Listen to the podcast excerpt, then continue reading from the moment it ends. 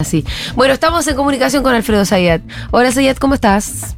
Bien, bien, muy bien. ¿Qué ¿cómo tal? andan? Bien, ¿qué te Bien, pareció? bien. ¿Lo escuchaste a juez hablando de la Cristina? No se puede creer, pero bueno. ¿Por qué leo la Cristina? Eh, Capaz que Cristina va a decir, ah, decía, bueno, es- Luis, porque lo decís vos lo voy a hacer, tenés razón. No, además el fondo de la cuestión de lo que él decía era que se, que se defiendan los tribunales. Cristina lo está haciendo. Que, eh, habla cualquiera. Cualquiera digamos. habla así. No sé si lo- algo, yo escuché un poquito de lo que tuiteó Cristina, lo de Veraldi, el tema del horario, el día, que el tema de la famosa esa reunión con Sí, de la- el horario del avión y todo eso que. del avión. Claro, bueno, eso es lo- eso es defensa en tribunales. Y claro. qué sé yo. Entonces el tipo dice que se defiende en tribunales. Y sí, se está defendiendo en tribunales. Está mostrando, digamos, la, la farsa de- del juicio. Pero bueno, pero así está un poco el, el juego de la, de la política. Eh, entonces, si dice cualquiera, lamentable, pero es así. Lamentable. Es así. Bueno, ¿cómo está el juego de la economía? Bueno, salieron muchos datos estos eh, en estos, Estos últimos días. días. Sí, que te muestra con, eh, aspectos contradictorios. sí. claro. ah, Recién estábamos viendo el, el dato de la canasta de la pobreza, claro. que subió más que la inflación. ¿Lo estoy diciendo bien? Está en uno. 120 mil pesos. Claro, aumentó la. Vos tenés la canasta básica alimentaria, subió el 7,1%, que es la canasta de- para una pareja con dos hijos que tiene que recibir 52.990 pesos para eh, no ser indigente. Sí. Y la canasta básica total es de alimentos más eh, servicios, que tenés que tener casi 120 mil pesos. Esto es en, en Cava, me parece, ¿eh? específicamente. No, pero independientemente de esto, eh, y que subió 7,6, por encima de, del promedio general. Eh, entonces, esto se relaciona, o si querés, con qué es lo que está pasando en el mercado laboral. Entonces, vos lo que tenés a la vez es un dato que salió también de desocupación y que bajó al 6,9% en el segundo trimestre, Ajá, frente al 7% del primer trimestre. sí. Bajó un Y al poco. 9,6% contra el segundo trimestre del año pasado, que esa sería la comparación adecuada. Digamos, 9,6 bajó a 6,9%, o sea, una baja pronunciada de la desocupación. En realidad, este 6,9 es eh, la cifra más baja en siete años. ¿Y a qué responde? Bueno, claro. Entonces, entonces, entonces vos decís, y pero escúchame, tenés una canasta básica para no ser pobre 120 mil pesos. Bueno, y acá viene, digamos, el vaso medio lleno, el vaso medio vacío. Obviamente que es mejor tener empleo a no tener empleo, ¿no? Sí. Ahora bien, ¿qué tipo de empleo? Mm, Entonces, cuando empezás a analizar qué es lo que pasó en el, en el segundo trimestre, lo que tenés es un crecimiento muy fuerte del empleo informal. El empleo informal es que tiene eh, un ingreso más bajo, un salario más bajo, no tiene cobertura social, cobertura, o sea, previsional, de salud, digamos, mayor precariedad. Y aumentó mucho eh, aumentó del 31,5 al 37,8, digamos, casi al 38%. Entonces, ahí es donde empieza a aparecer esta figura de, bueno, el trabajador pobre. sí. Digamos, tiene trabajo, pero lo que cobra no alcanza para cubrir una canasta básica.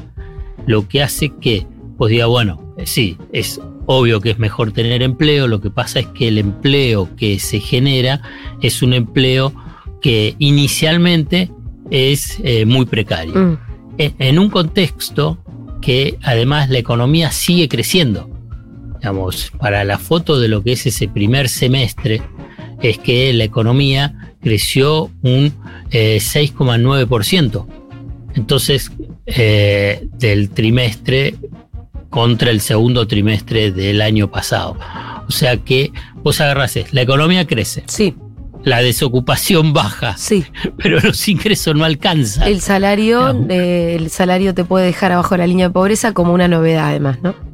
Claro, entonces es una, es un, es un ciclo de crecimiento o es una dinámica eh, de crecimiento que te agudiza la desigualdad, agudiza la distribución eh, regresiva, regresiva del ingreso. O sea que uno puede decir, bueno, ¿es condición necesaria crecer y que baje el desempleo? Sí. Bueno, pero no es condición suficiente Sí. para mejorar la calidad de vida de la población. ¿Y por qué? Entonces- ¿Cuál es esta tormenta perfecta que, en la que se están empezando a dar estas variables? Que además son como que están redefiniendo la estructura también, ¿no? Claro. Bueno, acá es eh, un, un punto central que es políticas públicas.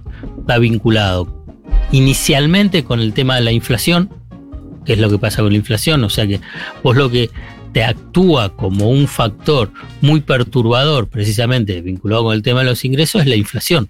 Vos tenés una tasa de inflación de que está navegando hacia el 100% anual, y eh, los ingresos no.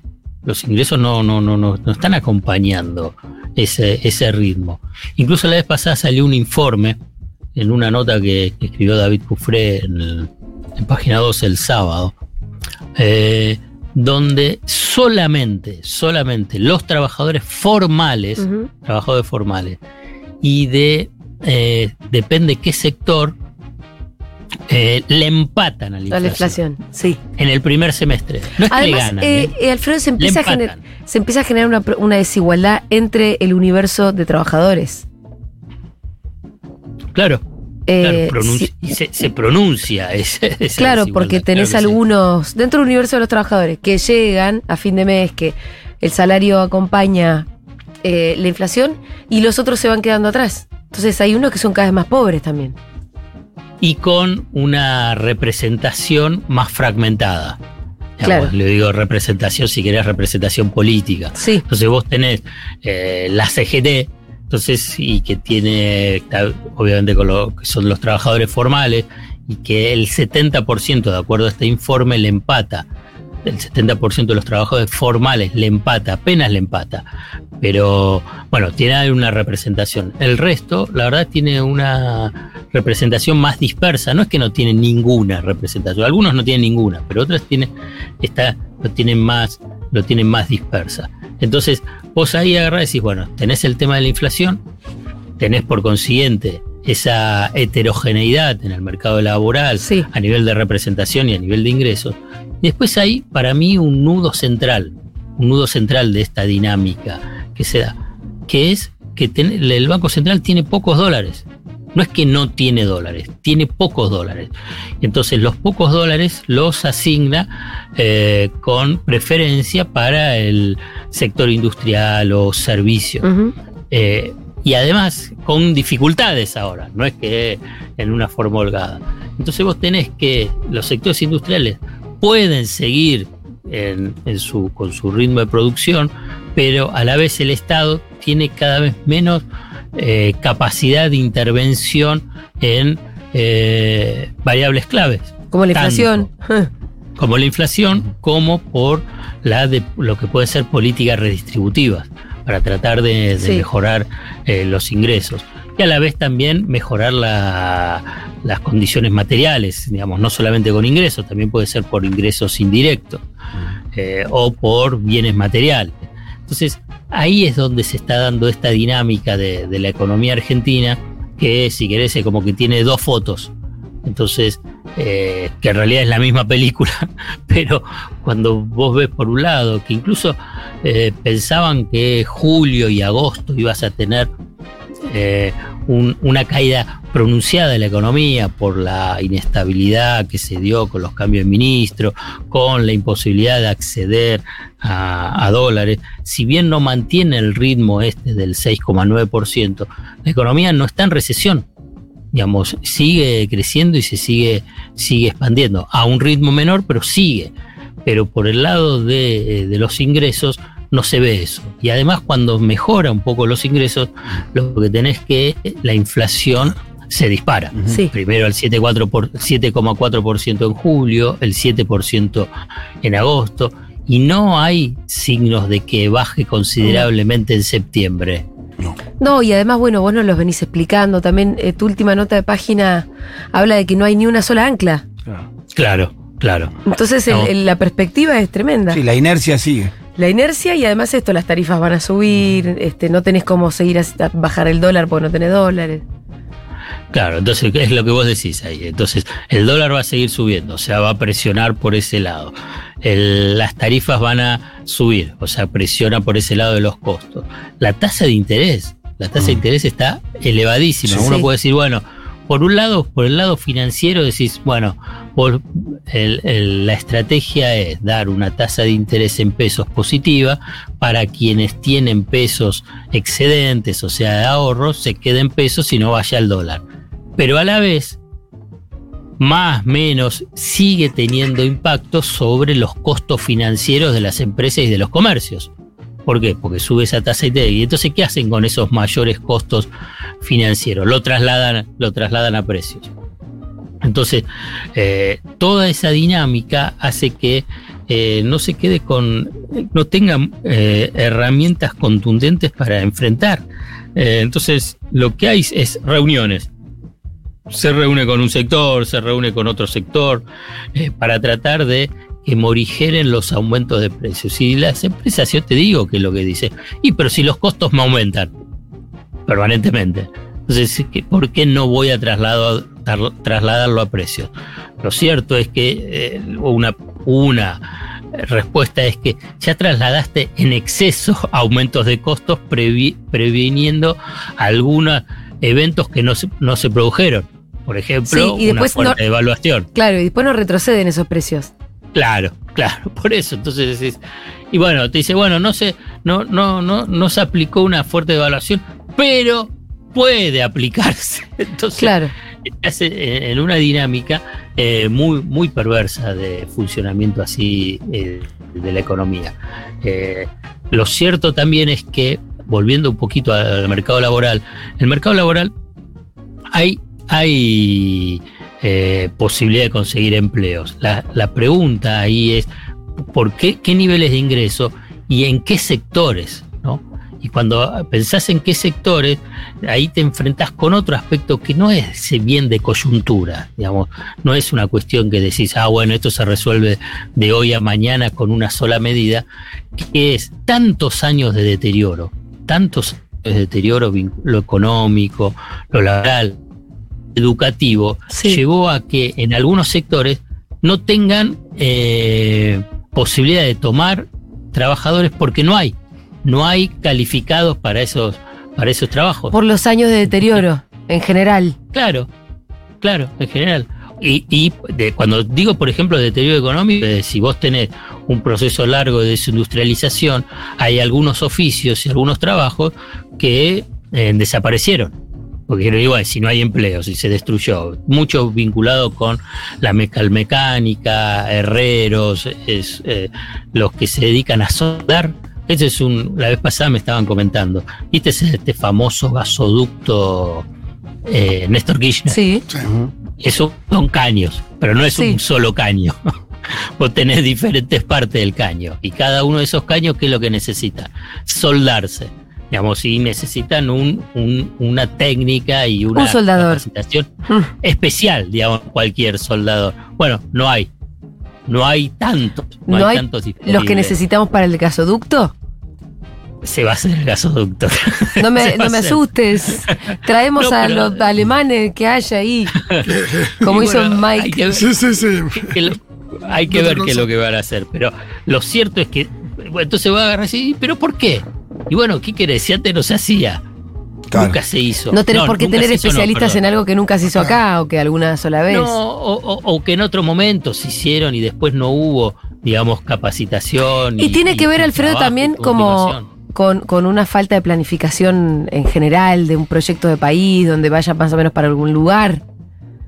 Sí, con proyecto de país y después, qué sé yo, yo por ahí soy medio obsesivo con esto, ¿no? Pero pasa que es una tragedia el neoliberalismo. Y sí, Entonces, y sí. destruye, destruye tanto, destruye tanto, que después la reconstrucción te lleva muchísimo tiempo más. Y, y- y durante que estás en ese periodo de reconstrucción, eh, en forma bien esquemática, el neoliberalismo se reagrupa para volver y eh, destruir el, trans, el tránsito que vos estabas haciendo de reconstrucción.